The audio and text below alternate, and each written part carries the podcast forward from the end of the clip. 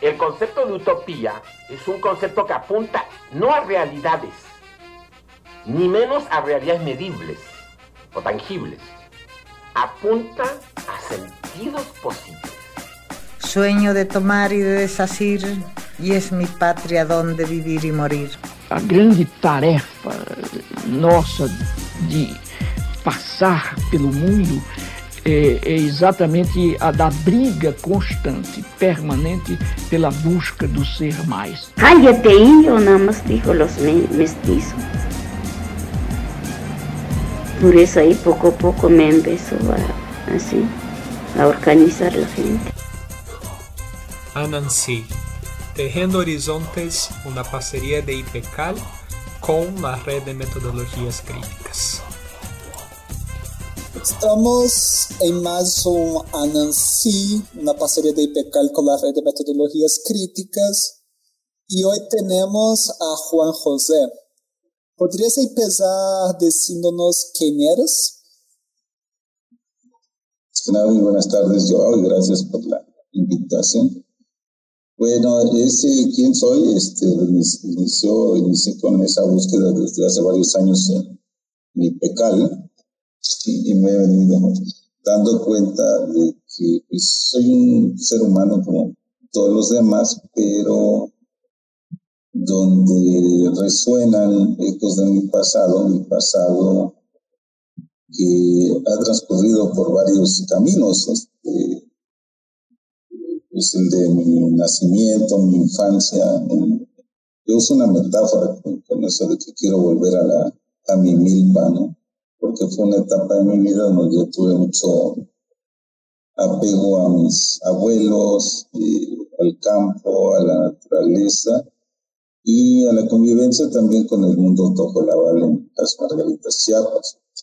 Y esto pues contrasta también con con mi caminar en el cemento, que le llamo, porque también de muy pequeño fui llevado a la Ciudad de México, donde también este, fue, digamos, de alguna manera constituyéndose poco a poco mi conciencia, aunque en ese momento, sin yo darme cuenta, fue mucho tiempo después que dándome cuenta desde dónde había ido conformándose mi, mi conciencia y me doy cuenta que hay una tensión entre lo que le llamo la provincia, la ciudad, el mundo mestizo y el mundo indígena que están por ahí atravesándome constantemente. Y es desde donde me vengo poniendo en relación con el mundo y con nosotros. Eh, a lo largo de mi vida, pues también tras procesos de, de formación. Quiero decirte que estudié química en un principio, pero gracias a la docencia pues eh, me vi en la necesidad de, estudiar eh, ciencias de la educación y ahí fue mi tránsito al área de, lo, las ciencias sociales y las humanidades. En la vida personal, pues la, la escuela no solo está en instituciones, sino también en, el, en diferentes, contextos como es este, la familia, el contexto social, campo, el, el mundo laboral también, son, son, son esos este, caminos por donde ha ido fluyendo mi vida y que de alguna manera me han ido configurando como, como ser humano. Empieza-nos trayendo tres símbolos interesantes, ¿no? Como si fuera casi que dicotomías aparentes, que es provincia, centro, eh, mundo mestizo, mundo indígena y ciencias exactas y ciencias humanas. Entonces, me gustaría de entender cómo que tú concibes el caminar entre esas diferencias? Pues es una permanente tensión porque eh, la lógica de la cual, desde la cual fui formado, pues es una lógica, desde la lógica hipotético-deductiva, racionalista, explicativa, pero que en ese caminar, en los procesos de formación, fue dialogando con con otras propuestas. Eh, eso afecta a uno, me ha afectado desde el punto de vista, digamos, cognitivo, emocional, eh, a la hora de ponerme en relación con los otros y con el mundo, inclusive a la hora de tratar de comprender ciertas cosas. Eh, a veces eh, uno tiende a, volver a la creencia, como dicen con los toros, a esa racionalidad para tratar de explicarlo todo. Entonces uno tiene que estar en, en constante vigilancia, vigilancia epistémica que se le nombra desde IPECAL. Eh, afecta, ¿cómo afecta al sujeto? Sí, afecta al sujeto de un primer momento al darse cuenta desde dónde ha venido pensando, pero en la vida, por ejemplo, en el presente, que yo me desempeño en la, eh, estoy en contacto con autoridades educativas, en el subsistema donde yo trabajo, eh, me doy cuenta de que hay una racionalidad muy férrea que persiste desde, y desde ahí se piensan los procesos educativos, desde ahí se piensan las necesidades de los sujetos. Eh, y eso en algún momento a mí me causa cierta angustia, ansiedad, eh, y trato de, hacer lo posible para cambiar un poco el sentido de, en este caso de la educación en el espacio donde yo me desenvuelvo. Eh, eso es lo que genera en mí esta, esta dualidad que tú dices.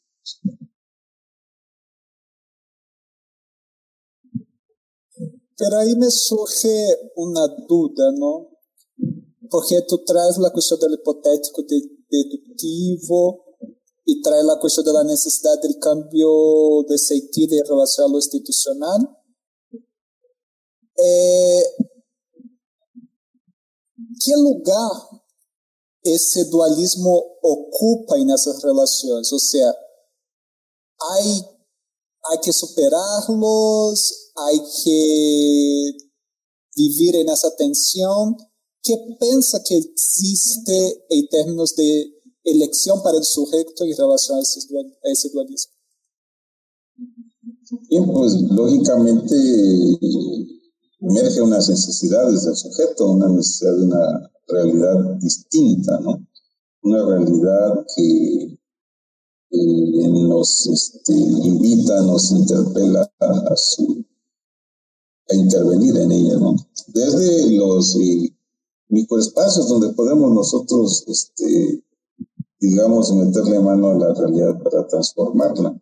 Claro, para ello se necesita, y voy a recurrir a unas preguntas fundamentales de un es conocer, pero la pregunta es ¿para qué quiero conocer? ¿Qué quiero y para qué quiero conocer? Es decir, eh, llevándolo a la realidad o a la práctica es este, conocer de qué manera se están dando los procesos de formación al interior de, en este caso, de la institución donde yo trabajo, que es el CECITECH, para entonces que los sujetos podamos darnos cuenta desde dónde hemos venido formando a nosotros. Y, y si realmente en los procesos de formación ha estado presente el sujeto, eh, por lo por lo que uno alcanza a leer y por los síntomas que, como por ejemplo que no hay diálogo, que solo hay prescripción, que los procesos están mediados por los contenidos, uno advierte inmediatamente la ausencia del sujeto, la ausencia del diálogo y eh, nos damos cuenta, ¿no? Haciendo una lectura y basándonos en lo que hemos aprendido en el local de la, la matriz epistémica, es como yo logro y, darme cuenta de si en un proceso, eh, es un proceso que yo le llamo de la, del emparejamiento, de la complementariedad, están presentes los otros. Y la primera pregunta, en los procesos de formación, ¿hay sujeto? Eh, ¿Está presente la realidad? Si la respuesta es no, entonces eh, lógicamente estamos hablando de procesos instrumentales de formación donde únicamente se, digamos, se trafican contenidos, pero no se promueve el, desarrollo del pensamiento. Eh, en el caso nuestro, trabajamos con comunidades donde hay muchísimas necesidades Y en los procesos, eh, los procesos de formación, hablando con los estudiantes, muchas veces no tienen sentido. No tienen sentido porque están muy apartados de su realidad, porque en ningún momento el sujeto se plantea preguntas sobre sus propias circunstancias. O sea, ¿por qué vivo como vivo? ¿Qué relación tiene esta forma en la que vivo con otras dimensiones, digamos, de la realidad?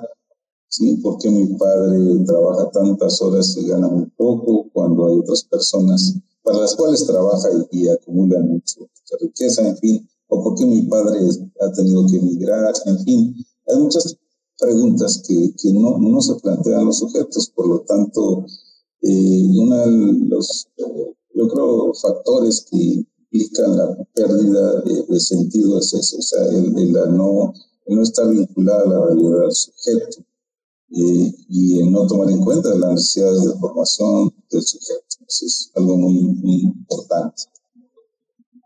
Que desde, esa, desde ese lugar y desde ese darse cuenta que tú nos relatas, aprendiste que en su caminada que ayuda a, a la construcción y el diálogo con esos sujetos. ¿no?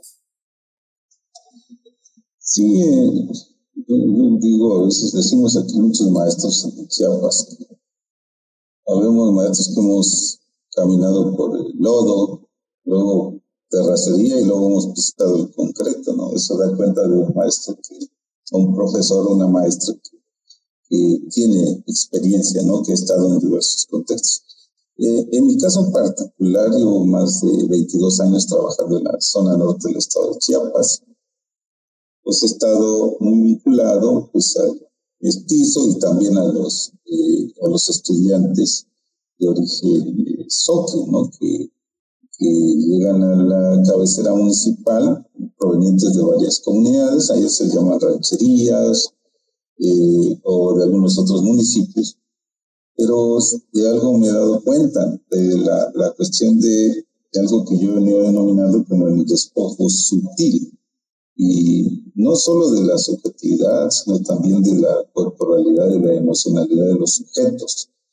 Eh, eh, en un trabajo que he venido haciendo en IPECAL emerge un, un sujeto, la gente le denomina el coloniero, o, en otros casos, este, eh, siempre ellos también se significan, no es que yo vengo del rancho, soy del rancho, bueno, pero ese es, es un sujeto emergente, un sujeto que si bien eh, proviene de, una comunidad eh, soque, ya no eh, habla su lengua y al llegar a la, a la cabecera municipal entonces piensa, empieza a apropiarse de otras prácticas, relaciones, inclusive de, maneras de consumo, vistos por la música, eh, uso de tecnologías, formas distintas de hablar, inclusive en algunos casos de probar otras cosas que muchas veces causan daño.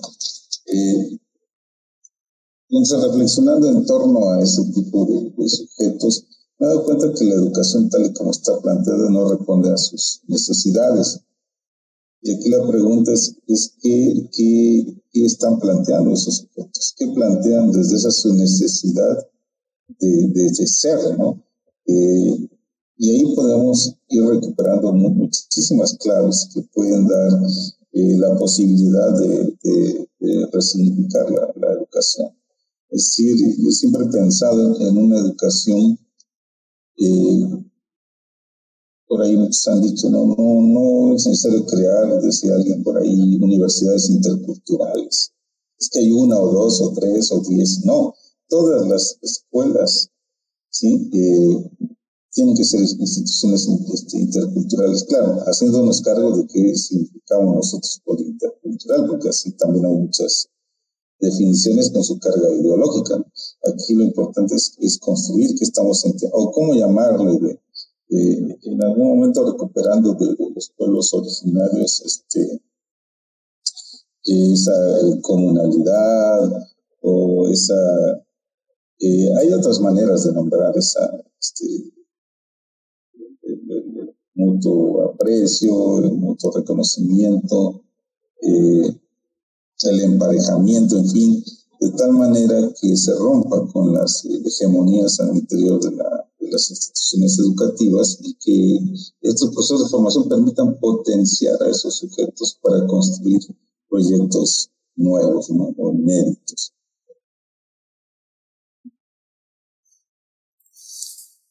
Tú hablas mucho de esa cuestión del, del emparejamiento y el apoyo y el mutuo reconocimiento, ¿no? Eh, ¿Podría hablarnos un poco más de, de qué quieres hablar con eso?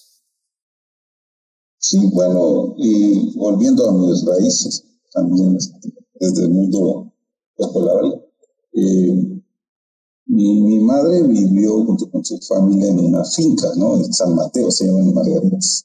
Y entonces ella fue, digo yo, ella fue este, eh, su nana en ese tiempo fue una mujer ella jugaba después con niños tojolabal. Y dicen pues ahí que desde el chal uno empieza eh, a, ponerse en relación con, el, con ese mundo, ¿no?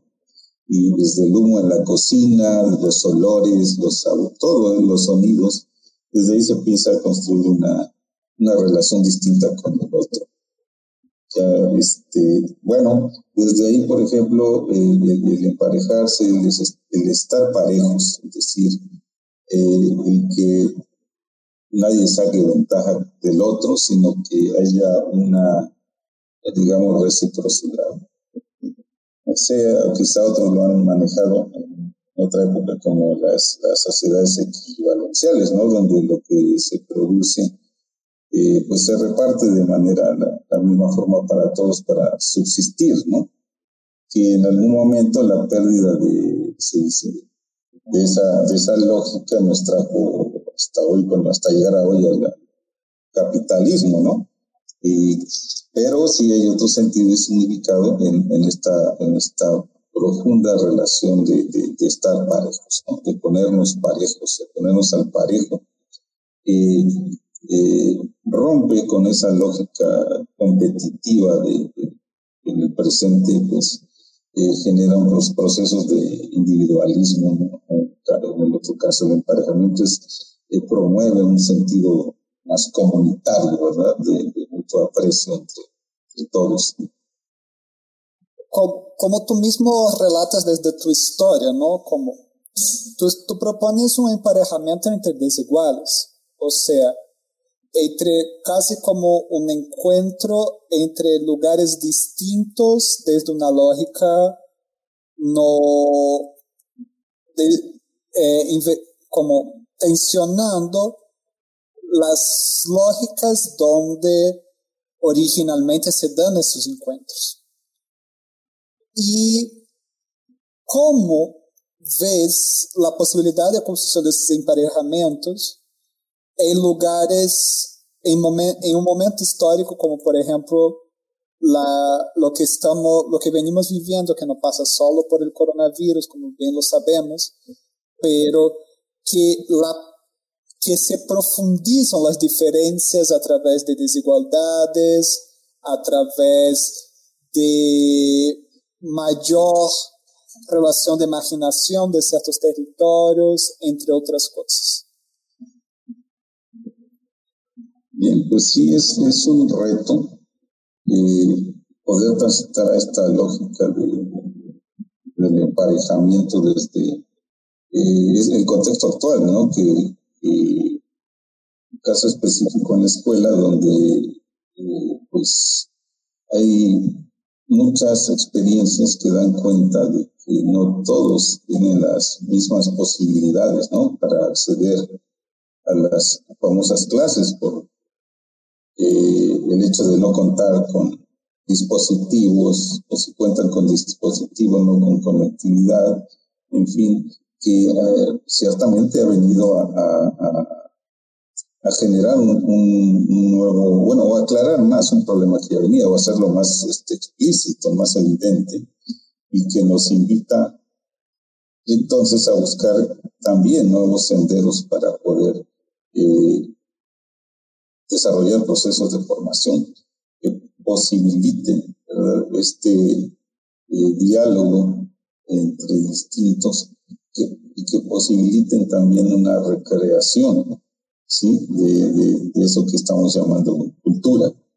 Eh, es difícil, eh, si nos ponemos a pensar, aquí habría que plantear dos preguntas. ¿Cuál es el sentido? Una de ellas, ¿cuál es el sentido de la, de la educación actual? O sea, ¿para qué se estaban formando los sujetos? Si es para que se apropien de contenidos, de, eh, desarrollen destrezas, habilidades, síntesis, competencias, habrá eh, pues mucha diferencia. Será difícil el emparejamiento, pero si el sentido de la educación va más a, más a promover que los sujetos se piensen a partir de su realidad concreta y a, partir de ello este, la sometan a crítica para poder eh, transformar, aunque sea esos espacios micrológicos donde transita su vida, creo que se tendría éxito. Aquí el problema es, es resolver esa pregunta, ¿no? Porque bien eh, por ahí escuchaba también decir de que, bueno, ¿qué papel van a jugar hoy, hoy los, este, que juegan hoy los edificios, ¿no? Cuando antes se invertía mucho presupuesto en construir infraestructura. Y en el marco de esta pandemia, esos edificios están abandonados. ¿Qué otra lógica va a tomar la inversión en educación? Eh, y aquí también eh, algo que, tiene que ver con la democracia, ¿no? También habría que resignificar cómo democratizamos estas nuevas tecnologías cómo democratizamos la conectividad para que entonces podamos hablar de un, digamos, de un posible emparejamiento ahí que permita entonces transitar una educación distinta. Me parece interesante que traigas esa, porque me parece que algo que estás intentando proponer justamente es cómo no tener de antemano, antes que ocurra el emparejamiento, respuestas. Y que justamente ese emparejamiento lo que produce en un principio son preguntas, ¿no? Entonces, lo que me gustaría aprovechar entonces para preguntarte es, ¿qué lugar dentro de lo, educativo ocupa essas perguntas que emergem de um intento de diálogo de, la, de las diferencias como lo es el emparejamiento.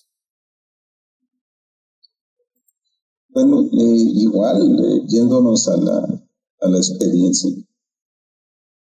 eh, muchos sujetos han transitado por diferentes espacios, diferentes momentos. Eh, han experimentado diferentes procesos de formación. Pero aquí la pregunta, la pregunta fundamental es, bueno, ¿qué tipo de procesos de formación son, son aquellos que promueven el desarrollo de la conciencia? Y no cualquier conciencia, sino la conciencia histórica. Eh, hoy en día, eh, y hay datos que dan cuenta de ello, eh, no hay ninguna relación o no hay una relación, digamos, muy fuerte entre la certificación o los niveles o grados educativos y, eh, digamos, el bienestar de, las personas y de sus familias. Entonces, la, educación no ha resuelto esos grandes problemas que nacen desde lo micrológico y, luego se vuelven este, podemos verlo también a nivel estructural. Eh, en países como el nuestro y en América Latina, donde pues no ha sido la educación ese andamio que permita transitar a mejores condiciones de vida. Y cuando hablo de condiciones de vida, me pregunto, ¿qué estamos significando por condiciones de vida? Porque podríamos hablar solo del tener, hablar de la riqueza, hablar de esto que se denomina éxito. Entonces, si es de esa lógica, pues ha fracasado.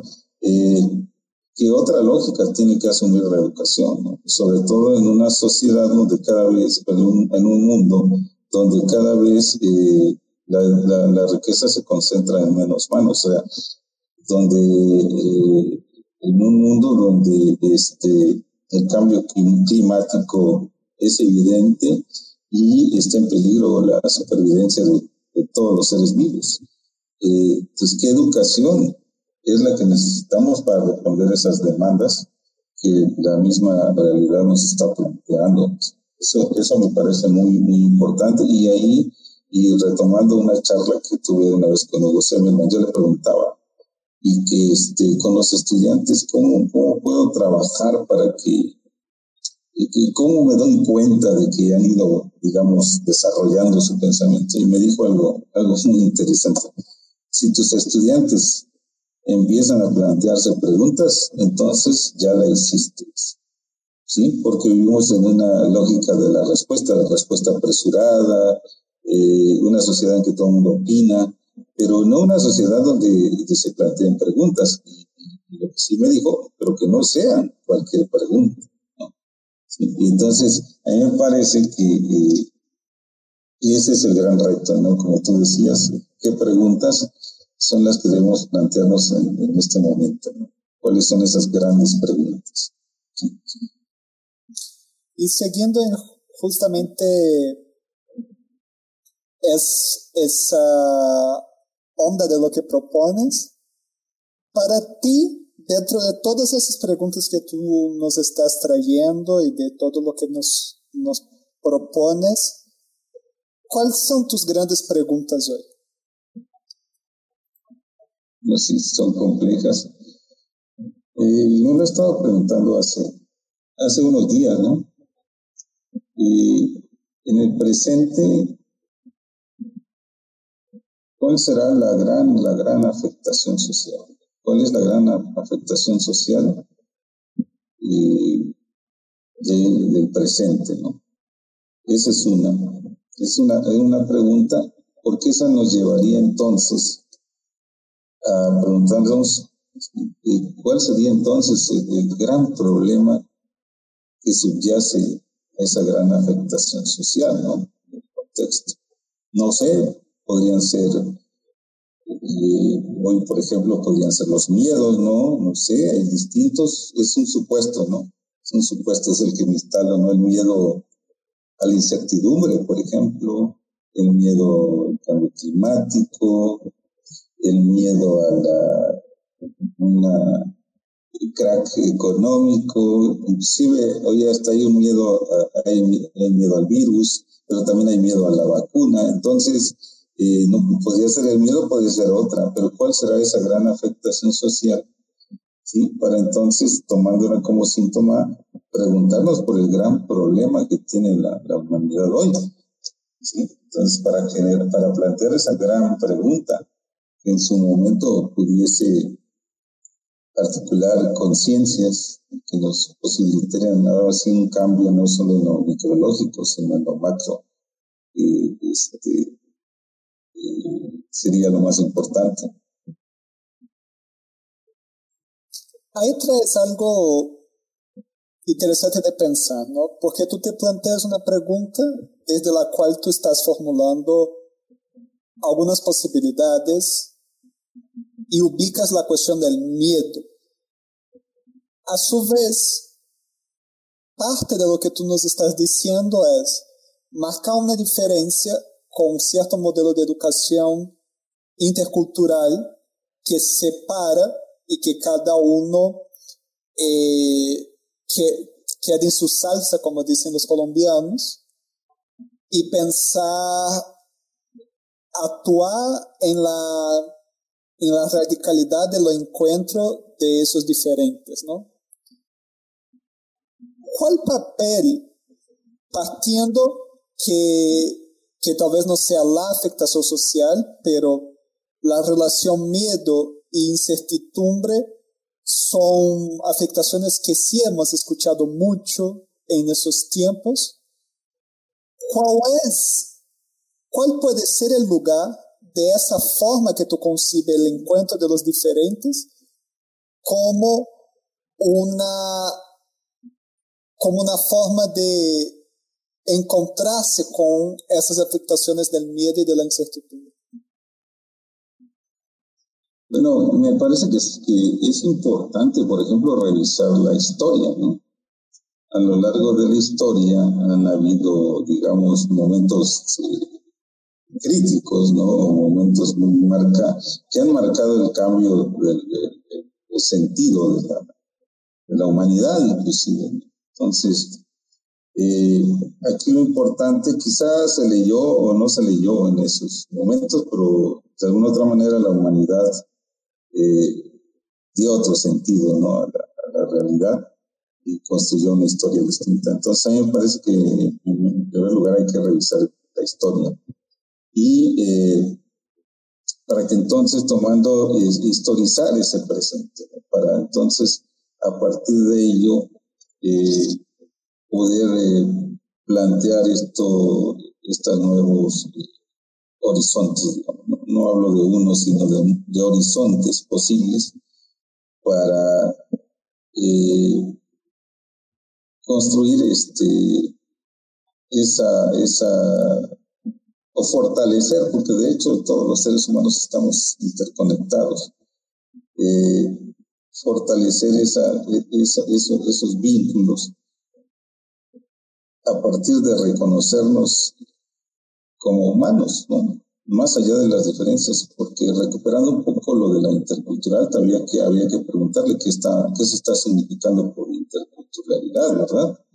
Porque a veces eh, puede haber una impronta ideológica, puede estar atravesada por el poder o por otros intereses, ¿sí? Y porque nos ha pasado con el caso del indigenismo, ¿no? Fueron las instituciones que los que determinaron que era ser indígena y no fue el, el indígena el que significó, o sea, el que dijo ser indígena es esto, ¿no? Y a partir de ello se construyeron muchos proyectos, programas. O sea, a mí me parece que sí hay que revisar la historia para entonces poder identificar cuál es la gran, digamos, marca y afectación del presente que nos permita entonces eh, construir un proyecto, pero ya como humanidad, ¿no? A partir de eh, hacer a un lado todas esas diferencias que lo único que han hecho es eh, llevar a este mundo al, caos, no, hay otra palabra. Desde eso que, que estás pensando y me gustaría de regresar eh, a algo que dijiste justo al principio. ¿Cómo traer toda esa dimensión de, de eso que nos estás diciendo de esos desafíos ante el reconocimiento, ante poner en suspenso conceptos como por ejemplo lo intercultural. ¿Cómo pensar las posibilidades desde alguien que se vio creado con Navales, se depara con el caos de Ciudad de México vuelve a esa, vuelve a una región eh, para, para dialogar con otra comunidad, una comunidad soque. Desde todo ese tránsito que marca tu vida, de, esos, de esas tensiones como tú traes, ¿qué posibilidades has encontrado con más fuerza ante esas preguntas que te lanzas? Sí, una cuestión que es importante es dejarse tocar por, por, la realidad, ¿no? Dejarse tocar por esos, por esos sujetos, por esos espacios, por, la misma, los seres vivos también de la naturaleza. es dejarse tocar y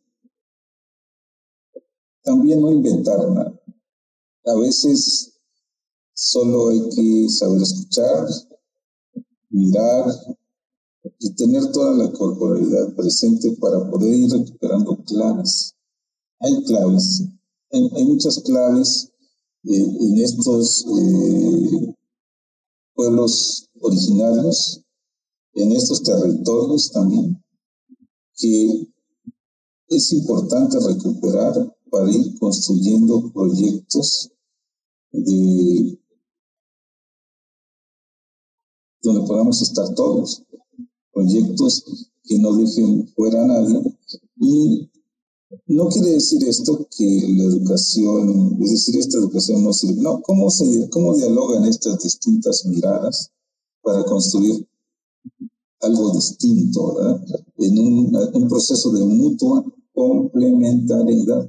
Sí, porque entendiendo que todos los seres humanos estamos no solo vinculados entre nosotros, también estamos vinculados con todo nuestro planeta.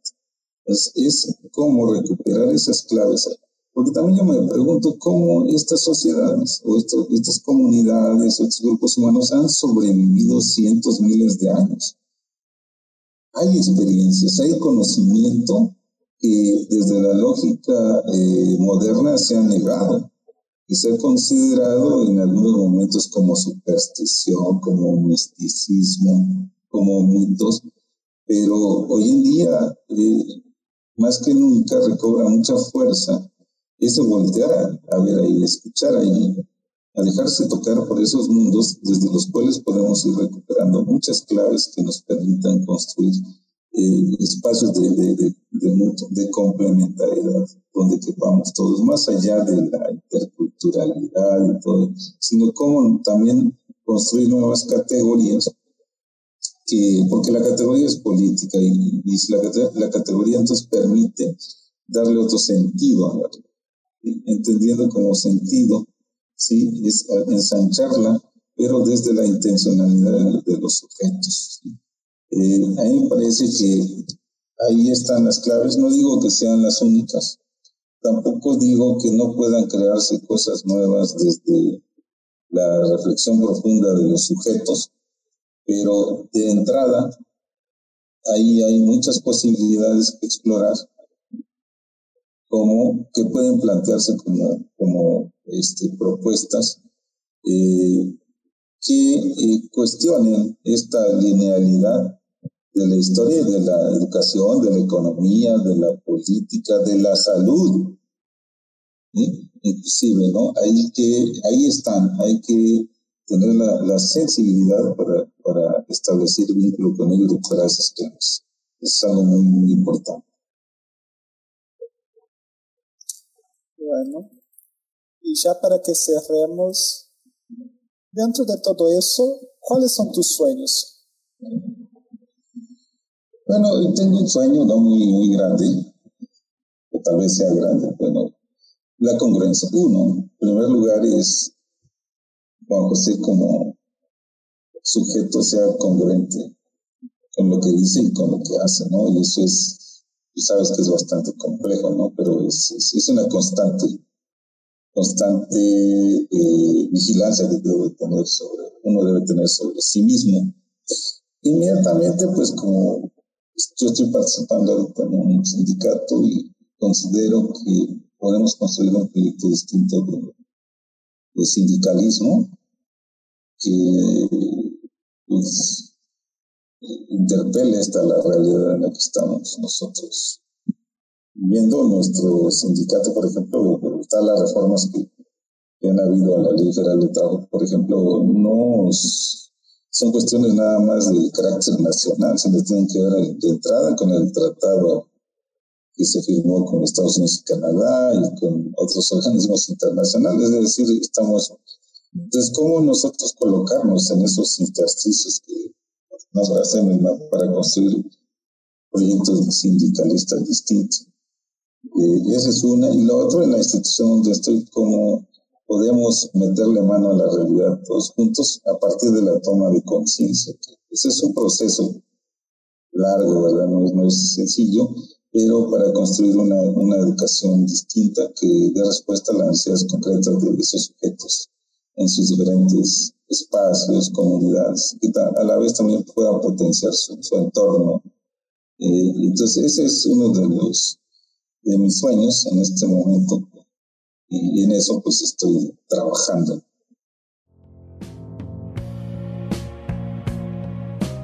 Es un proyecto sembrado desde IPECAL, Instituto de Pensamento y Cultura en América Latina.